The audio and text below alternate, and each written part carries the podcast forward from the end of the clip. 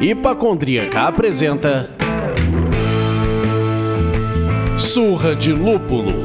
Oi, pessoal, bom dia, boa tarde, boa noite! Eu sou Ludmilla, mais conhecida no Instagram como Hipacondríaca. E no programa de hoje, meus amigos, nós vamos trazer uma visão global. Que o Surra de Lúpulo é cosmopolita, seja lá que tenha a ver o que eu tô falando ou não. Globalizar! uma visão global das cervejas e outras bebidas alcoólicas nas relações internacionais do Brasil e do mundo. Para isso, nós convidamos Maurício Santoro, que é jornalista, cientista político e professor de relações internacionais, para ajudar a ampliar as nossas fronteiras ainda tão limitadas. Antes de pedir que o nosso convidado dê um alô, a gente tem o prazer de informar que esse programa é oferecido pelos nossos mecenas empresariais. Cerveja da Casa, Cervejaria Ussá, Prússia Beer, Viveiro Vandenberg, Iris Pay e The Beer Agency. Agora sim, Maurício, dá um alô para a galera conhecer a sua voz. Salve Ludmilla, salve Leandro, é um prazer estar aqui. Vamos conversar sobre esse tema e eu acho que vocês vão ficar surpresos em ver a quantidade de relações que existem entre a cerveja, outras bebidas alcoólicas e a política internacional. Meu Deus, eu não sei se eu fico feliz, ansioso ou temeroso. Bem-vindo, querido, e eu sou o Leandro, mas hoje vocês podem me chamar do Tratado de Proliferação de Bares. E a gente, Maurício, a gente bate o nosso papo bebendo uma cervejinha ou algo para acompanhar. Você vai beber alguma coisa aí? Meus caros, eu adoraria, mas infelizmente, quando eu bebo alguma coisa alcoólica, a minha capacidade de dar boas entrevistas cai muito rapidamente. e você, Lúcio, o que, que você vai beber? Eu sigo aqui seca, seca, seca. Na verdade, eu sigo aqui me hidratando, estou com a minha aguinha maravilhosa para manter essa voz que tá indo embora no lugar. E você? Tratado de Tordesilhas que deu errado da proliferação dos bares. tá bebendo o que por aí? Eu tô bebendo água, água. Por pura necessidade. Esse programa vai virar em 2024 surra de H2O.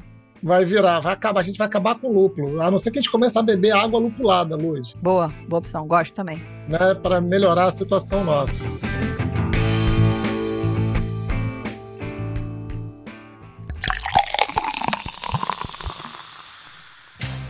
Bom, se você gosta do nosso conteúdo e ainda se identifica com a gente, assim, demais, cara na cara, pele na pele, considere apoiar o Surra de Lúpulo através do site apoia.se barra Surra de Lúpulo ou comprando uma camiseta nossa na loja.surradelúpulo.com.br.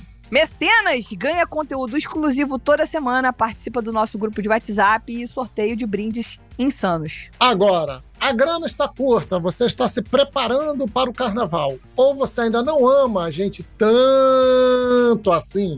Atenção, tanto que se amar só um tiquinho já vale, tá? Outro jeito de ajudar é seguindo a gente na sua plataforma de streaming preferida e dando aquelas cinco estrelinhas no Spotify e Apple Podcasts. Lembre-se de compartilhar esse programa com seus amigos, com quem vocês querem trocar ideias e papo de bar. Isso ajuda muito na nossa distribuição dos episódios. Perfeito, perfeito.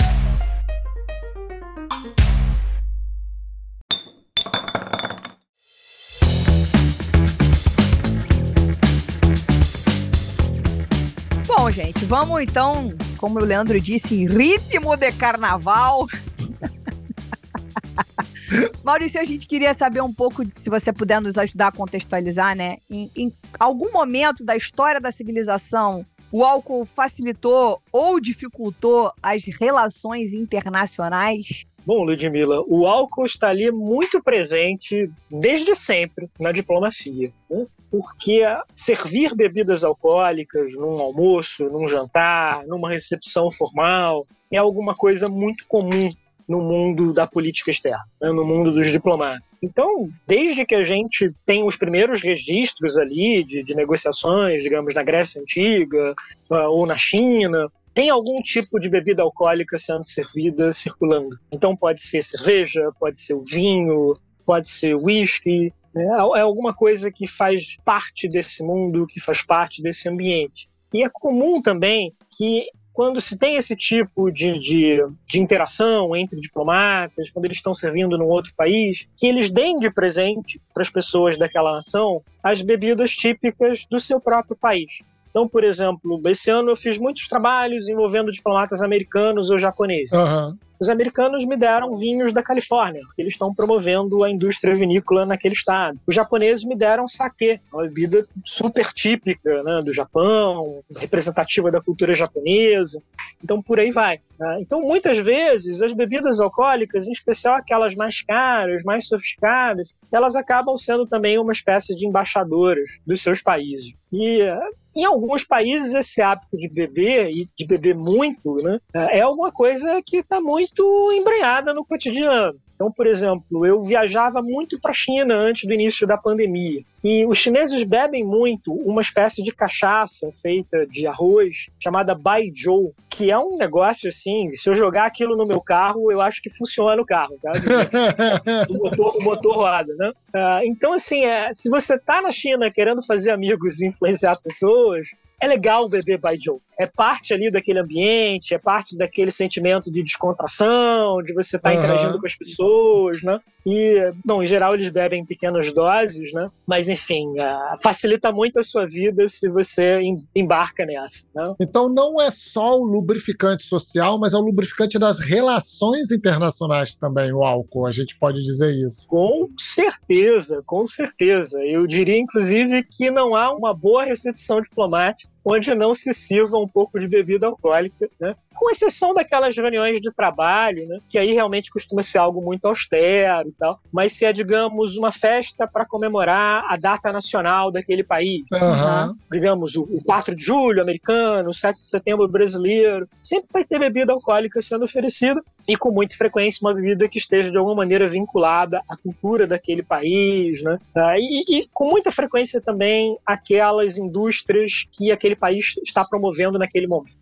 Então, é, digamos, os europeus, por exemplo, são muito ciosos das suas grandes marcas, daquelas suas bebidas tradicionais. E tem histórias muito interessantes, né? Por exemplo, o conhaque. O conhaque é uma bebida destada, né, fabricada numa cidade francesa chamada Cognac. Uhum. Uhum. Um dos grandes comerciantes de conhaque foi o Jean Monnet, que foi um diplomata e negociador internacional importantíssimo na primeira metade do século XX e é o principal arquiteto da União Europeia. Então ele era basicamente um, um, vendedor de conhaque. Ele viajava o mundo inteiro vendendo a bebida da família dele. E a partir daí ele começou a assumir uma série de cargos governamentais até depois da, da, Segunda Guerra Mundial criar ali o embrião do que um dia seria o processo de integração europeu. Então, olha, o conhaque é uma coisa séria. Cerveja, o vinho, o baijiu, o saquê, né?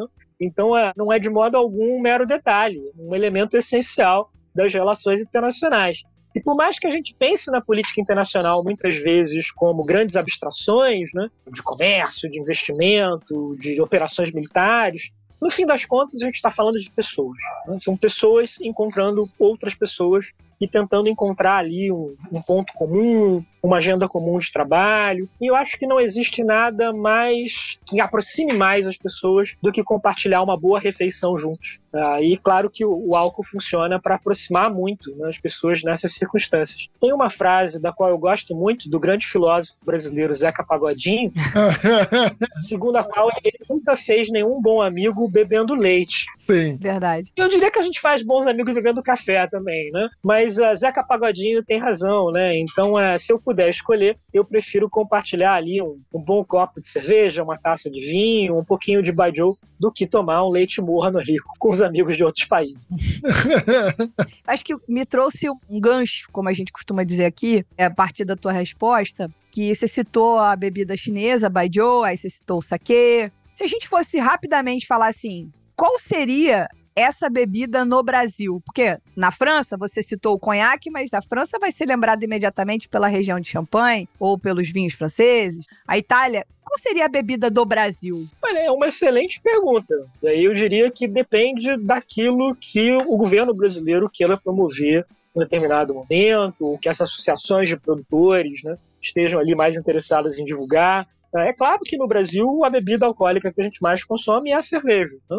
Mas dependendo das circunstâncias, dependendo do ambiente, que pode ter ali um interesse, digamos, dos produtores de vinho do, do sul do Brasil em promover o seu produto, ou talvez de determinadas cachaças, né, que é uma coisa também muito típica do Brasil. Sim, sim. Agora, eu diria, quer dizer, eu ando muito entusiasmado com a Amazônia, né, muito fascinado pela cultura local na Amazônia. E uma coisa que eu achei fantástica em Belém do Pará é que tem ali uma onda agora de cervejas artesanais feitas a partir das frutas da região. Uhum. E são maravilhosas. Eu tomei uma cerveja de manga lá em Belém, que foi uma das melhores que eu provei na minha vida. Isso é algo que a gente podia promover, inclusive em termos de relações internacionais. Então, por exemplo, a Belém vai sediar a reunião anual da ONU sobre mudança do clima daqui a dois ou três anos, né? Uhum. Poderia se fazer tranquilamente ali um arranjo em que essas cervejas artesanais da Amazônia eh, fossem servidas para os delegados da ONU que estivessem participando dessas reuniões. Aí depende do que é o interesse do governo brasileiro, dos produtores locais, mas esse potencial está muito presente lá. Legal demais. Eu, eu achei que você fosse falar cachaça, mas eu acho que um país de tamanho continental não vai conseguir ter uma, uma bebida, né? Tirando o café, que eu acho que é, é bem. É, agora, o que eu posso te dizer, assim, digamos, pela minha observação empírica, é que os meus amigos estrangeiros no Brasil, sobretudo aqui no Rio de Janeiro, se apaixonam muito facilmente pela caipirinha. né? Aham. O que é uma bebida talvez até um tanto enganosa, porque ela parece ser muito leve no primeiro momento. Uhum. Então você pode tomar uns três, quatro copos sem perceber direito o que está fazendo, até passar do ponto de não retorno. tá? Então também é para se consumir com, com certo cuidado. Total. Mas sim, o Brasil tem uma variedade muito grande de bebidas alcoólicas, né? dependendo ali da região, dependendo ali do lugar. Tá? E acho que isso é, é um, um ativo para o Brasil. Acho que isso é uma parte importante do que é a nossa cultura e do que são os nossos negócios. Do que isso pode representar em termos ali de, de promoção do comércio exterior brasileiro. Perfeito. Maravilhoso. Mas aí você comentou do quão importante, ou que não é apenas um detalhe, o álcool, né? O consumo do álcool como esse lubrificante internacional, né? Esse azeite que ajuda a máquina a fluir melhor. Só que existem países, principalmente ali no Oriente Médio, pro lado da Ásia, em que o consumo de álcool é extremamente proibido e muitas vezes um tabu. E aí, como é que fica o trato destes países com, um, essas relações, onde elas, existe essa participação do álcool, se isso vira um problema, por exemplo, uma questão, e com os turistas, como é que fica isso? É uma ótima pergunta, Leandro, e, e é um, são situações que exigem uma certa sensibilidade cultural. Então, quando eu visito países muçulmanos ou quando eu estou conversando com colegas muçulmanos, eu nunca tomo a iniciativa de álcool ou oferecer álcool. Uhum. Agora, em muitos casos, eles mesmos podem oferecer, depende das circunstâncias. Então, por exemplo, uma vez eu estava em Istambul participando de um congresso e eram ali ativistas de direitos humanos de vários países e muita gente de países do Oriente Médio. E a gente foi jantar em Istambul, né? Tem uns restaurantes maravilhosos ali. E embora exista uma série de restrições hoje na Turquia, a que lugares você pode comprar álcool, né? Porque o governo que está no poder há 20 anos é um governo de um nacionalismo religioso. Há também uma tradição na Turquia de você tomar uma aguardente ali como um aperitivo, né? Para abrir os trabalhos da noite, que é muito apreciada. É um aguardente chamado hack. Uhum. Então os colegas pediram ali Caralho. a gente estava ali tomando o nosso hack e eu conversando lá com os turcos, com os egípcios, né? E numa boa, sem problema. Mas aí eu não tomaria essa iniciativa de, ah, vamos tomar uma cerveja e tal. Não, deixa eu esperar um pouco, ver o que, que eles vão sugerir. Então tem que ter essa sensibilidade, sobretudo quando se está numa, num local oficial. Você está numa reunião, por exemplo, num ministério, numa agência governamental, num local privado, um restaurante, é diferente, né? sempre é mais ameno ali. Mas é claro que não dá para agir num país como esse como a gente se comportaria no Brasil. É uma outra cultura, são outras regras, são outras expectativas. E os turistas, quando não é uma condição, porque eu, eu andei lendo e vendo que, por exemplo, na condição da Copa, a- ali na Copa em Dubai foram criadas regras específicas para o consumo do álcool durante aquele período. E eu já li história de que em determinados países, o turismo, por exemplo, se o turista consumir na rua, ele pode ser preso sabe? Não, não apenas preso, né? Assim, preso, deportado, problemas gigantescos. É, é que no Brasil nós temos regras muito informais para o uso do álcool. Aham. Então, por exemplo, aqui as pessoas bebem o álcool na rua. Então, aqui no Rio de Janeiro, por exemplo, é muito comum as pessoas beberem, digamos, na mureta da Urca, por exemplo, apreciando a vista, Sim. ou na praia. Tem muitos lugares onde esse consumo na rua é restrito, tá? inclusive nos Estados Unidos. Não precisa ir num, num país islâmico, não. Tem outros lugares onde não, onde é muito tranquilo. Na Europa, por exemplo, será muito tranquilo. Agora, o exemplo do Catar na Copa do Mundo é excelente, porque ali, vamos dizer, é uma sociedade ainda bastante conservadora, mas que naquela circunstância especial ali da Copa do Mundo, teve que ceder, teve que fazer concessões. Porque, por exemplo, para muitos fãs de futebol, o momento do jogo é também o momento de tomar uma cerveja. Uhum. Você não separa as coisas, né? elas estão ali muito presentes. Então, claro, porque o álcool é um lubrificante social, mas ele também é uma coisa que você usa para relaxar, quando você está ali vendo uma partida do teu esporte favorito, quando você está ali com os amigos. Então, as sociedades vão também, de algum modo, se adaptando com relação a isso. Perfeito. Sensacional. Essa dos Estados Unidos eu quase caí na pegadinha do malandro, mas isso deixa para outro papo, outro dia. Outra relação internacional.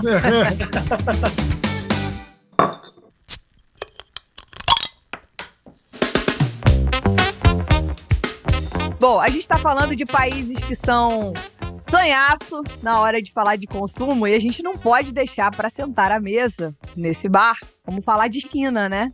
Então, assim, você falou um pouco de China, de uma bebida mega tradicional no- na primeira pergunta, né? Qual é a relação deles com a bebida de uma maneira geral? Você já disse que tem essa pegada de tomar uma bebida que é muito tradicional, né? E, assim, é possível que eles entrem na produção de cerveja ou de outras bebidas, Já entraram, Ludmilla, já entraram. né? É, vamos lá. Eu acho que eles estão, assim, consumo. Eles são, sei lá, primeiro país do mundo em consumo, acho que por conta até da população, se não me engano, da quantidade. Os chineses bebem muito. Ô, Glória. e vários tipos de bebida alcoólica. Ah, Então, na língua chinesa, tem uma palavra, um sufixo chamado zhou. Então, sempre que você ouve essa palavra, tem alguma coisa alcoólica no meio. Então, por exemplo, você tem o baizhou. Baizhou significa, literalmente, ao pé da letra, alguma coisa como bebida alcoólica branca. Que é engraçado, a gente às vezes chama cachaça no Brasil de branquinha, Aham. é mais ou menos isso. O vinho tinto é, é Hongzhou, né? que Literalmente bebida alcoólica vermelha. Né? E a cerveja na China é Pizhou. A cerveja na China está muito ligada na presença dos estrangeiros, dos europeus no país. A China nunca foi uma colônia europeia, mas ela teve no século XIX, no início do século XX, vários enclaves coloniais ali, os semicoloniais, inclusive da Alemanha. Esse enclave alemão ficava numa cidade chamada Qingdao. E até hoje a melhor cerveja na China é a cerveja Qingdao, Olha só. que era fabricada originalmente pelos alemães. Uhum. Agora está com os chineses, né? Mas eles pegaram a receita, né? E ah, tem uma curiosidade na China em que os chineses bebem a cerveja quente na temperatura ambiente. Fazem isso com outras bebidas também, né? Então, num primeiro momento, para nós brasileiros, isso é, é muito estranho, né? Porque a gente tem o hábito de beber a cerveja estupidamente gelada. né? Então, quando começaram a me servir cerveja quente na China, eu falei, pô, esses caras estão de sacanagem comigo, não é possível, né? Fiz alguma gafe aqui, né? Ah, mas os chineses acham que você tomar a bebida quente é uma coisa que ajuda na sua digestão, que faz bem para a saúde. E olha, passado ali aquela, aquele momento inicial, aquela impressão estranha, realmente dá uma sensação de bem-estar muito boa. Olha só. Então talvez os chineses tenham razão nessa história. e talvez seja melhor mesmo a gente beber a cerveja quente. E tem umas coisas interessantes também, né? Você tem algumas cervejas na China que é- é- elas fazem uns acordos com o governo chinês. Então, para cada garrafa que você compra, tem um percentual ali que vai para o programa espacial da China. Olha então, você só. está tomando uma cerveja ali, você está ajudando a botar chineses na Lua, né? Então, assim, é um apelo ali, né, ao sentimento patriótico dos chineses. Mas sim, se bebe bastante cerveja na China, uma bebida muito apreciada. Também se bebe muito vinho. Os chineses hoje são grandes produtores de vinho, viraram grandes exportadores também, né? Ainda que eles não tenham, digamos assim, o mesmo prestígio tem os vinhos europeus, né? Então vamos dizer, se você quer convidar um- uma pessoa para um jantar romântico aqui no Brasil e falar, olha, eu comprei um vinhozinho italiano, francês, vamos lá, né? Se você falar, olha, eu comprei um vinho chinês, mas provavelmente a pessoa vai olhar para você e falar, pô, esse cara quer economizar, né? Um pão duro e tal. Ah, Mas seria um comentário justo. O vinho chinês hoje é um vinho de boa qualidade. Ele só não tem ainda esse prestígio Sim. que os vinhos de outros países já adquiriram. Mas acho que eles estão construindo um, um caminho para isso. Esse ponto que você trouxe do prestígio é alguma coisa que me faz pensar quando eu vejo essa pergunta que a Lud fez, que é o seguinte: existe uma pecha, não sei se é uma pecha ou uma pura realidade, da cultura da réplica na China, né? Eles replicarem tudo com a potência industrial que eles têm e multiplicar a milésima potência e sair distribuindo loucamente aquele produto. Essa pecha é o que mais deprecia essa imagem de produto de qualidade deles, que perde a capacidade original. Isso está afetando, pelo que você trouxe da questão do vinho, está afetando inclusive o produto original deles. Mas existe uma possibilidade, de, por exemplo, da gente começar a encontrar bebidas alcoólicas, tipo, eu vou pegar pesado, vou, como diz a Lud, que ela fala que às vezes eu gosto de puxar pelo absurdo. Então tá. Em vez de ter uma vodka, sei lá, sueca muito maneira, você ter uma, essa mesma marca, só que fabricada na China, sabe? Essa mesma marca, entre aspas, ter a réplica. E eles começaram a produzir isso e vender porque existe esse avanço, inclusive, da agricultura chinesa, né? Que, pelo que eu também li, é um avanço que começa para alimentar a população, para garantir a alimentação da população. Mas, naturalmente, isso produz insumos para fazer outras coisas, inclusive bebidas. Pode acontecer da gente começar a ver brama chinesa? É perfeitamente possível. Uh, inclusive, assim, tem uma parte da China, na região, o que hoje é a região nordeste da China, uhum. também aí nesse período né, semicolonial que a China viveu, é, ela foi parte da Rússia, foi parte do Império Russo. E os russos deixaram uma marca muito profunda na cultura dessa região. Então você tem ali, por exemplo, catedrais ortodoxas, tem orquestras sinfônicas. É a única região da China onde se come pão no cotidiano, porque isso é um hábito que veio dos russos. Eu realmente não sei se eles fazem vodka por lá, mas é muito provável que façam. Enfim, se os russos deixaram a marca do pão, certamente eles deixaram ali também a marca da vodka. Agora, essa cultura da réplica na China é muito interessante, porque de fato os chineses copiam muito, mas nunca é uma cópia, nunca é 100% uma réplica. Eles copiam fazendo mudanças, fazendo adaptações, às vezes melhorando, às vezes tornando aquele produto mais barato, mais simples, né? Uhum. Ah, e aí tem várias razões para isso, né? Quer dizer, a, a, lei chinesa ela é muito mais flexível do que a legislação ocidental na questão de patente e propriedade intelectual. Tá. Então é muito mais fácil você copiar, você piratear. Né? Dou um exemplo para vocês, né? Hoje em dia, todas as grandes cadeias de fast food americanos estão presentes na China. Então, digamos, o Starbucks está presente na China. Só que tem dezenas de imitadores do Starbucks na China. Então você está andando numa grande cidade chinesa e você pode ver um logotipo que de longe você vai achar que é o logotipo da, da Starbucks. Uhum. Porque é muito parecido e tal.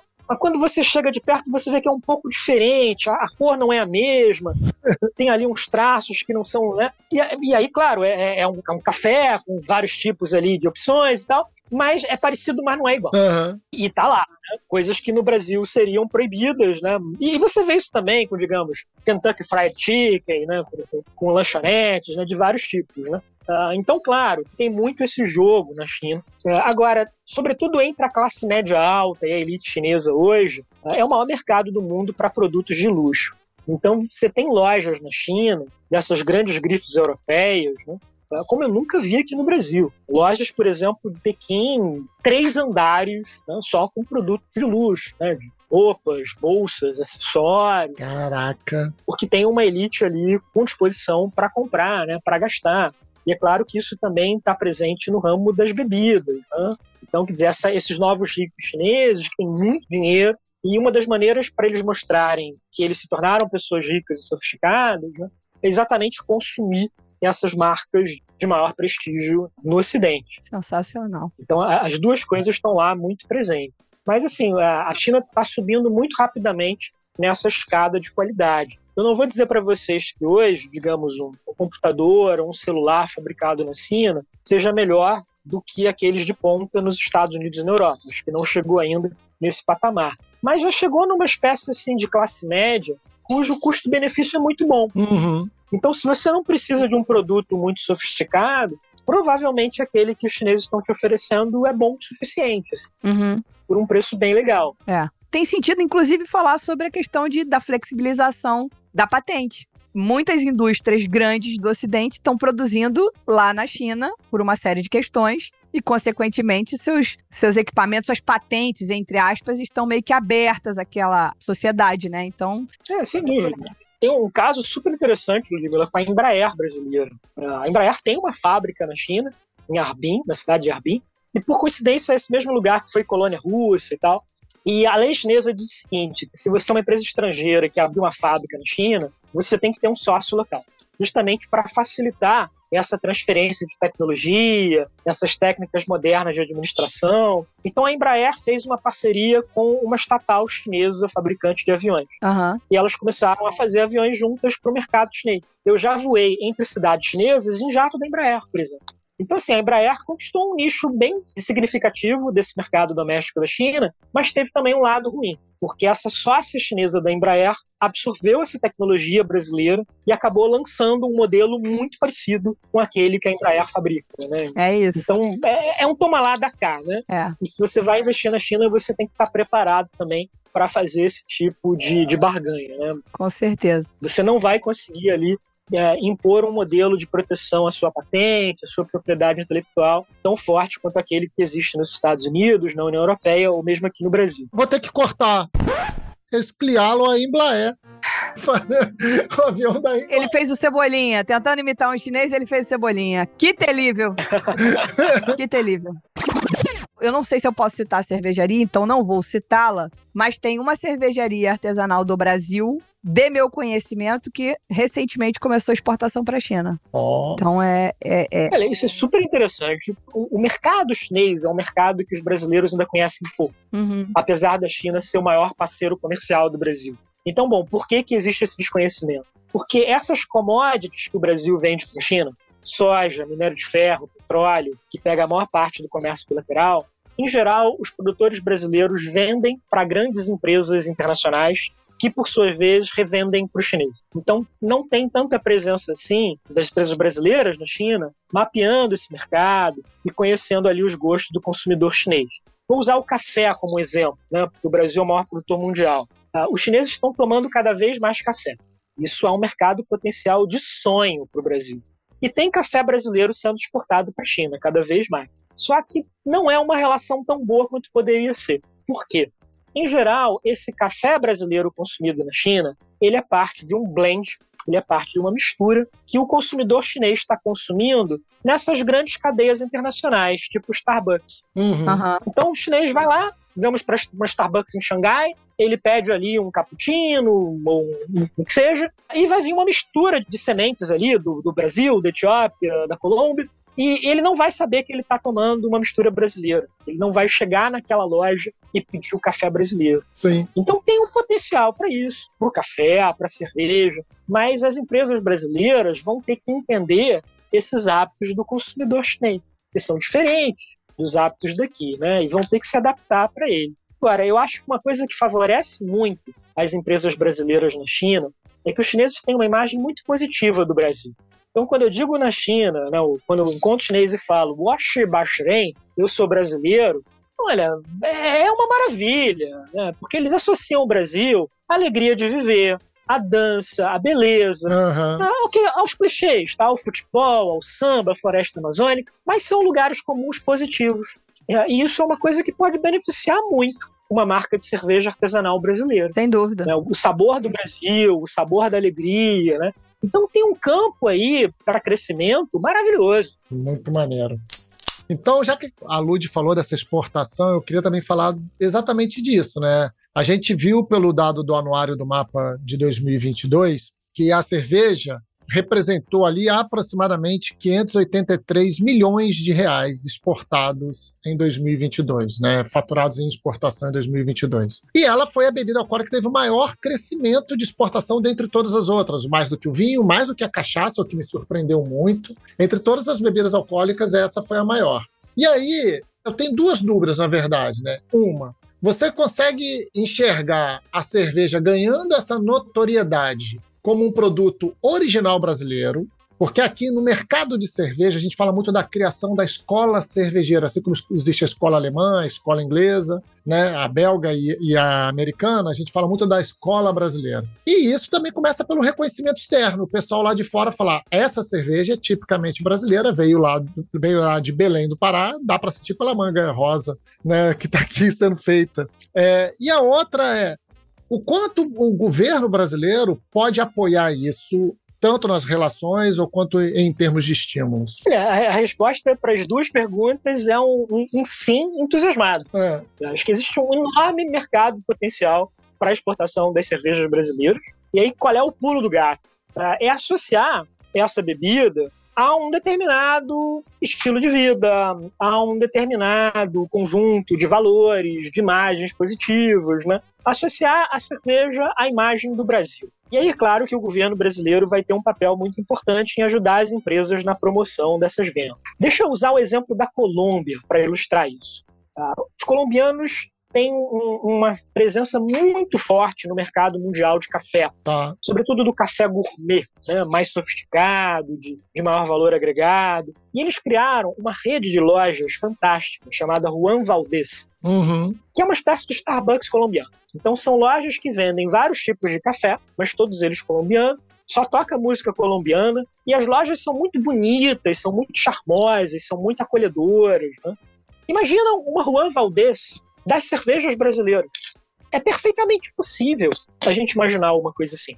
E aí o que a gente dizia, né, dessa maneira informal pela qual a gente bebe cerveja aqui no Brasil, sei lá, um comercial, por exemplo, dos cariocas bebendo cerveja na praia, o pôr do sol em Ipanema, uhum. as pessoas aplaudindo o pôr do sol. Você está associando ali a cerveja, né, a, a, um estilo de vida relaxado, ao contato com a natureza, a, a beleza. Sim. Tem um potencial muito grande. Mas acho que é uma coisa que a gente ainda não faz bem no Brasil. E o próprio governo brasileiro muitas vezes é bastante limitado né, na, na maneira como faz esse tipo de promoção comercial. Então, por exemplo, tinha uma época em que você entrava no site das embaixadas brasileiras e todos eles tinham ali uma arara vermelha e tal, que eu acho que essa altura já deve ser funcionário estável, né? Já, já conquistou ali né?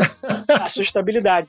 Cara, dá para fazer melhor do que isso. Né? Então, a gente tem essa promoção comercial pelas embaixadas e consulados brasileiros e o Brasil também tem uma agência de promoção de exportações, a Apex. Tá? Só que a, a Apex é uma organização muito mal desenhada. A maioria dos funcionários da Apex trabalha dentro do Brasil e não no exterior, ao contrário do que acontece com as agências de promoção de exportação de outros países. E muitas vezes também a Apex abriu escritórios em países que não são realmente um mercado potencial grande para os produtos brasileiros, mas acabou que essas agências foram abertas por razões políticas e tal.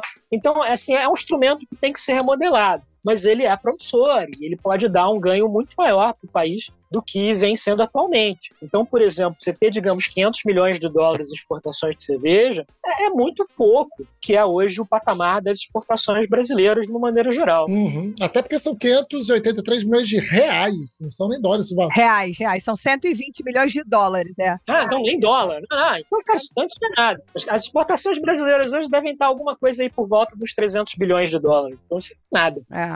É muito pouquinho, né? É muito louco. Você, você deu o exemplo da loja do café da Colômbia e como isso poderia ser aproveitado na cerveja. E aí, gente, sem nenhum clubismo, no Brasil nós temos três grandes empresas, né? Duas grandíssimas empresas, que é a Ambev e a Heineken, e uma empresa familiar de porte grande, porém não gigantesco, que é o Grupo Petrópolis. E eu não tô falando para exportar esse tipo de cerveja para lá, mas a gente está falando de, sei lá, mais de 1.700 fábricas que são de cervejas artesanais que poderiam estar juntas, reunidas através da Bracerva, por exemplo, para a criação de negócios arrojados assim, né? Mas enfim, a gente ainda fica aqui muito brigando com o nosso mercado. Claro. Vamos pegar, por exemplo, a questão da Amazônia, né, que eu estava para vocês. Imagina a possibilidade de você comprar no exterior uma cerveja artesanal na Amazônia uh, de uma cooperativa de pequenos produtores com práticas de desenvolvimento sustentável que vão estar tá apoiando ali, né, uh, toda aquela questão do combate ao desmatamento. Isso já é possível com alguns produtos amazônicos, principalmente com chocolate. Né?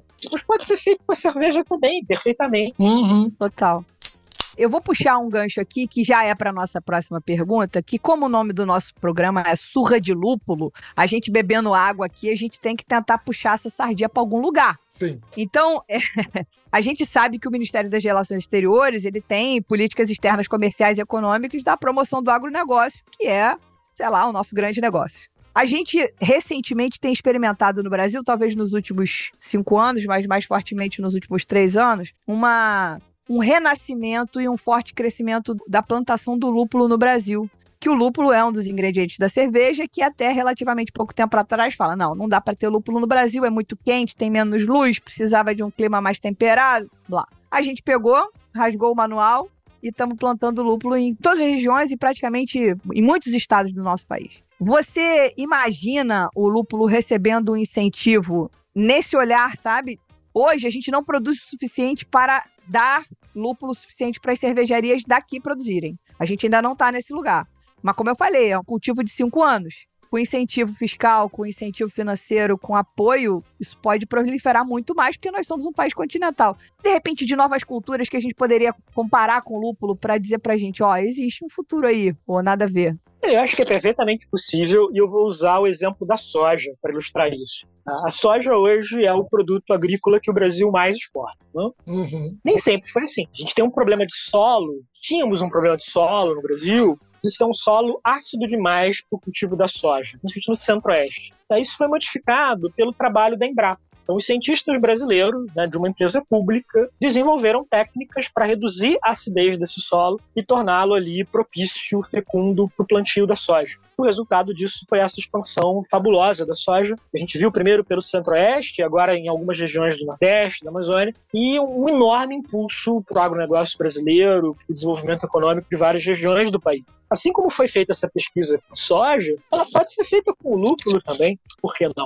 Que desenvolver ali técnicas adaptadas para as condições brasileiras que permitam esse tipo de desenvolvimento e essa expansão do circuito do agronegócio relacionado com a cerveja no Brasil. Então a gente tem os instrumentos para isso e, claro, temos hoje um, um segmento do agronegócio no Brasil extremamente moderno, competitivo, sofisticado nos seus métodos de gerência. Né? Então, assim, temos a faca e o queijo na mão, por assim dizer. Então... Pois é. Muito importante isso, gente. Muito importante. Cara, eu tô pensando aqui, porque assim, o que que motivou a Embrapa a olhar para a soja e começar a estudar, né? Porque o lúpulo talvez ele esteja ainda muito embrionário, né? Ou talvez ainda não seja entendido a lucratividade, o potencial de reprodução dele. Não sei se o termo correto seria reprodução, né? Assim, mas é, a soja caiu em algum lugar de brilhar os olhos e falar vale a pena investir horas de estudo para adaptar o nosso solo para isso, né?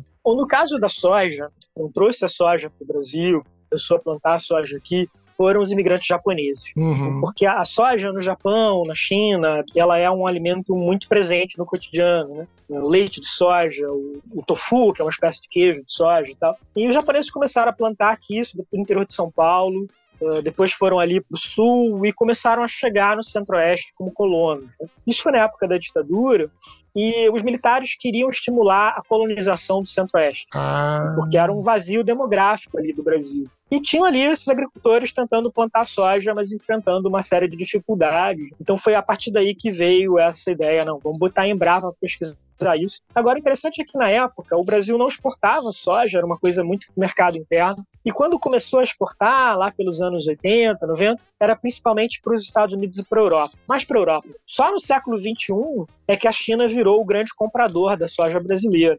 Então, quando se começou essa pesquisa científica para adaptar a soja melhor ao Brasil, lá nos anos 60 e 70, esse mercado chinês não existia nem em sonho. Uhum. Mas quando esse mercado chinês de fato apareceu, o Brasil estava muito bem preparado, muito bem posicionado para uh, explorar essas, essas possibilidades. Né? Então, por isso também que a pesquisa científica de base é importante e por isso que é importante ter o poder público estimulando isso. Porque o retorno pode ser fabuloso, pode ser maravilhoso, mas às vezes, como no caso da soja brasileira, ele vai levar 30 anos para aparecer. Então é difícil também você ter uma empresa privada disposta né, a, a, apostar a tão longo prazo assim. Mas o poder público pode fazer isso. É muito uma visão mesmo, né? Do que tipo de fruto pode ser colhido dali, né? Ótimo.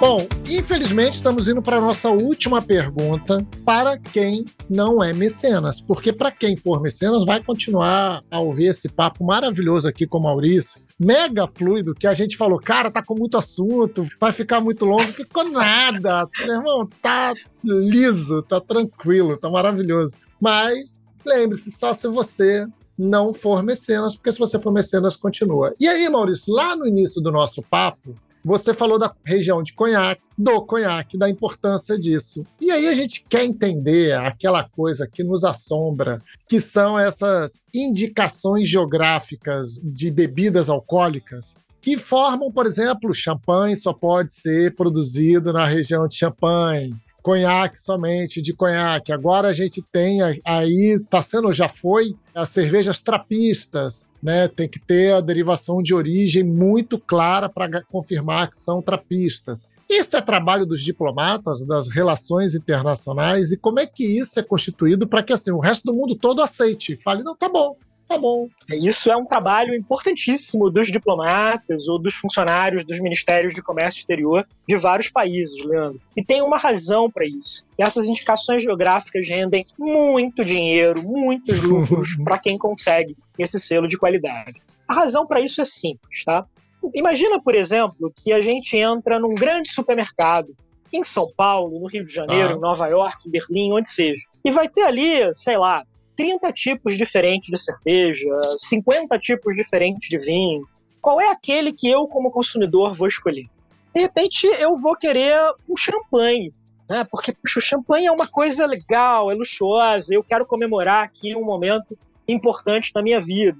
Então, ter esse selo dizendo: olha, só esse tipo de vinho espumante produzido nessa região, sobre tais regras, pode ser chamado de champanhe, isso é uma coisa que cria um enorme mercado para esse produto. Então, ter aí uma determinada cerveja que foi produzida por monges, com uma certa receita, e só esse tipo de cerveja pode ser chamado de cerveja trapista, vai criar também um enorme mercado para esse tipo de, de produto. Então, cada vez mais os produtores batalham por isso.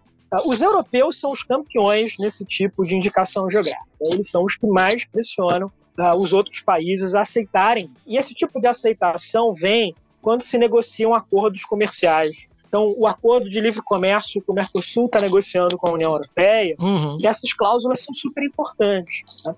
Ah, existem algumas maneiras pelas quais você pode também contornar essas cláusulas. Então, vamos dizer, por exemplo, que eh, você tenha no seu país um conhaque já muito tradicional, que é uma receita ali de, sei lá, de 100 anos, e essa empresa não quer parar de chamar essa bebida de conhaque. Tá? Ela pode usar um instrumento chamado a cláusula do avô. Quer dizer o seguinte: não, isso aqui é uma receita tradicional, isso aqui é a receita do meu avô. Então, ok, você já fabricava esse produto há muito tempo, você pode continuar chamando ele de conhaque. Mas se você for abrir agora uma nova linha, um novo produto, você não vai poder fazer isso porque aí é um produto que vai estar protegido em termos dessa propriedade intelectual, dessa marca. Isso acontece em várias áreas. Tá? Então, por exemplo, a gente teve agora recentemente tá, um caso envolvendo uma disputa entre o Caetano Veloso e uma marca de roupas pelo direito a usar a expressão tropicália nas roupas. Uhum. E o Caetano tem o direito dessa expressão tropicália relacionada à música, mas não às roupas, porque aí é um outro ramo econômico. Está cada vez mais presente né, nesse cenário que a gente tem hoje do mundo hipercompetitivo. Então, se você está competindo com gente do mundo inteiro, qual é o seu diferencial? O que, que você está oferecendo no seu produto que aquela, aquele produtor ali da China, da Europa, dos Estados Unidos não tem? Gente, isso é muito maravilhoso. É tipo jogar War só que sem guerra. Mas às vezes tendo que conciliar com a guerra. Às vezes vira guerra, com muita frequência vira guerra. Né? Gente, que bizarro. Mas você imagina, essa cervejaria que está exportando uma cerveja do Brasil para a China, que aqui rolasse aqui, ó, gente, isso aqui é um, um, um produto de origem controlada brasileiro, porque não é só uma cerveja. Então você imagina um negócio desse. É que na China, tu levar um produto de origem controlada lá, os caras falam: o quê? Aqui não tem essa porra, não. Eu, hein? Vou dar uma adaptada. Ah, esse é um dos grandes problemas da China nas negociações de comércio internacional. Então, por exemplo, a China tem mudado a sua legislação de proteção de patente, de proteção de propriedade intelectual. A mudança mais recente tem uns 3, 4 anos. Ficou realmente um pouco mais rigoroso do que era, Uhum. mas ainda é muito mais frágil do que é, por exemplo, nos Estados Unidos ou na Europa. Porque, claro, para os americanos e para os europeus, Aham. o que eles mais exportam hoje em dia é a marca. Então, para eles é interessante ter uma proteção ali Uhum. muito dura. O o Brasil é um intermediário, né? O Brasil às vezes tem um discurso mais rigoroso, às vezes não. Então depende muito ali de, de qual é o momento. Mas à medida que a economia brasileira se torna mais sofisticada, mais desenvolvida, aumenta também o interesse brasileiro de proteger determinadas marcas, né? De ter ali uma. Vamos pegar um, caso que eu adoro, né? De sucesso brasileiro no comércio internacional, são as sandálias havaianas. Boa. Então, qual é o diferencial das sandálias havaianas? Pessoas assim com um pouco mais de idade, como eu, né, ah, ainda lembram da época que a sandália havaiana era um negócio barato, que ninguém se importava, eh, era um produto super simples, usado por pessoas muito pobres, né?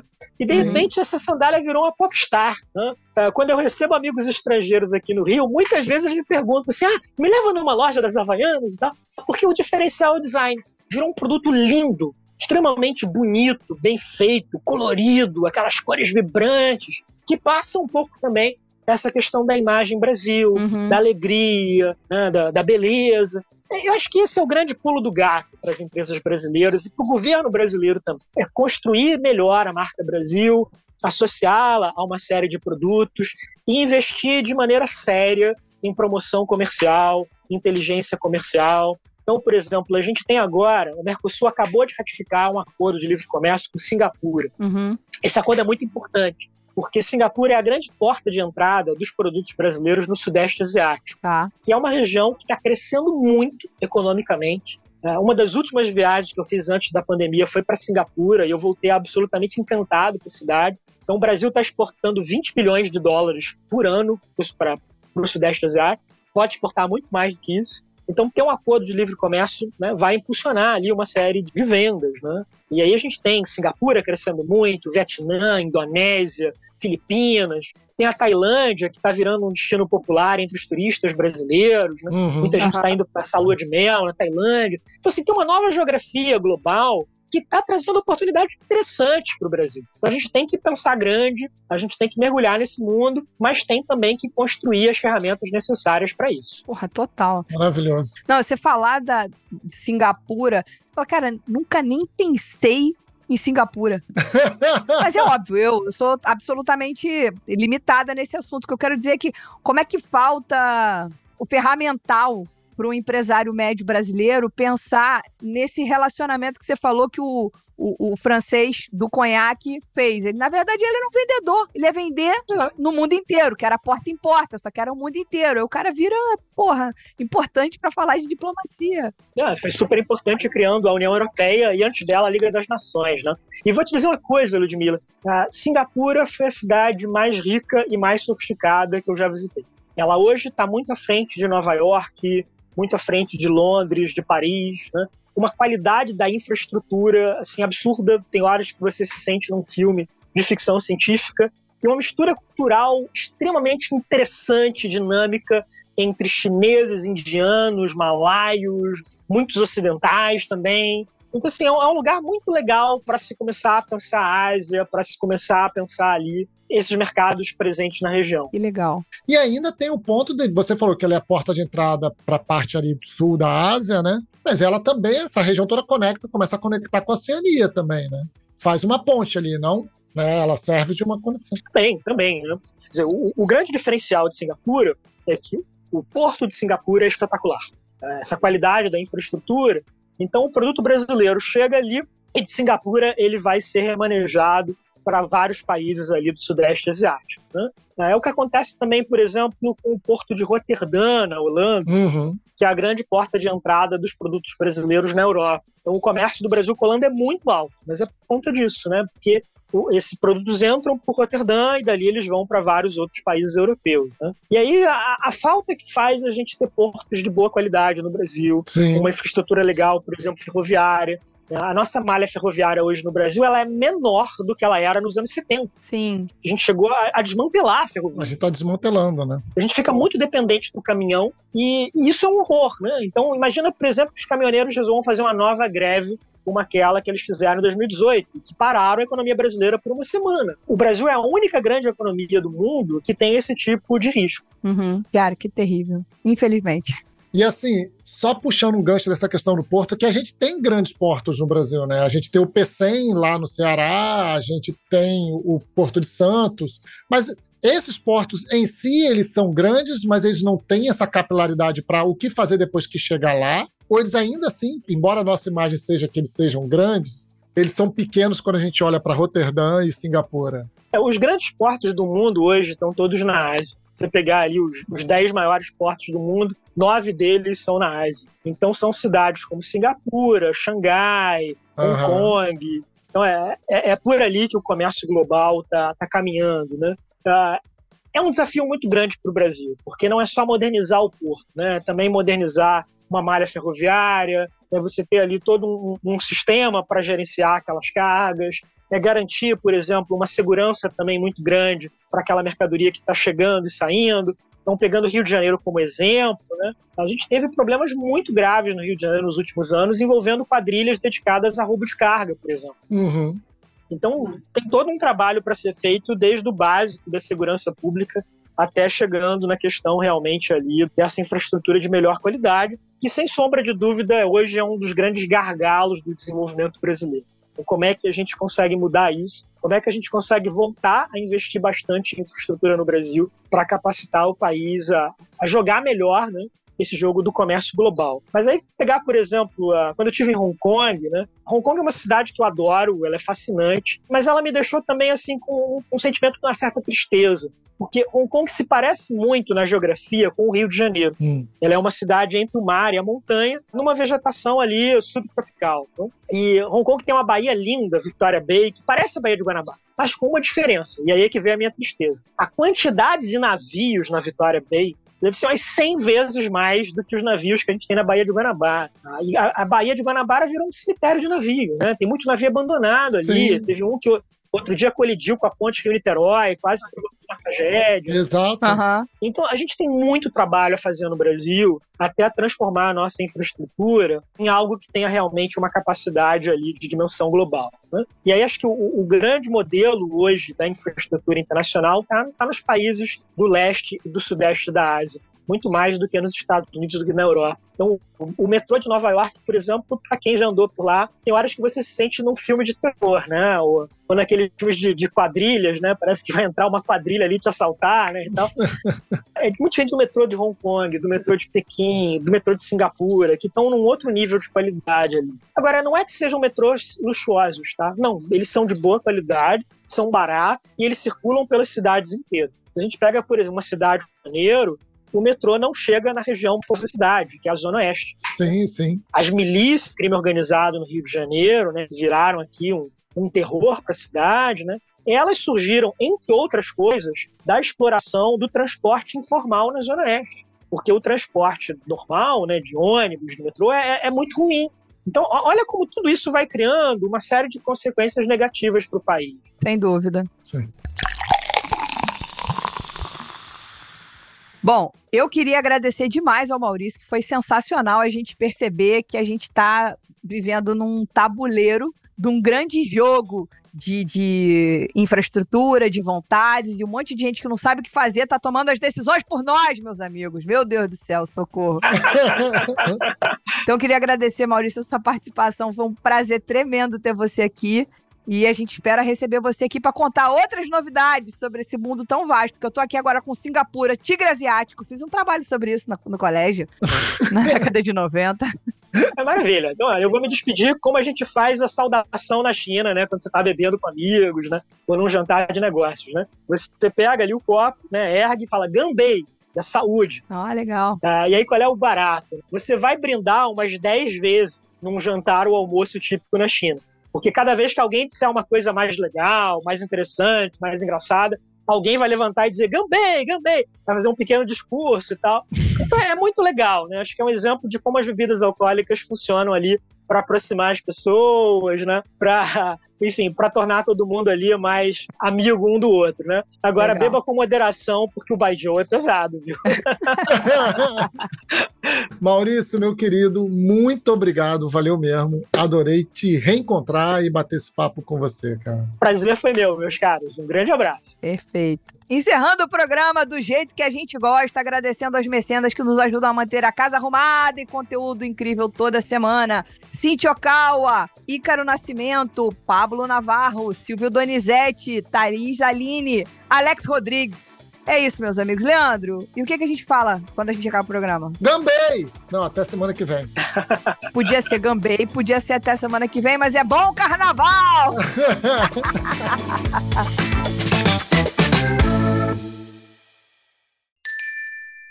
Beba menos, beba melhor. Beba com moderação.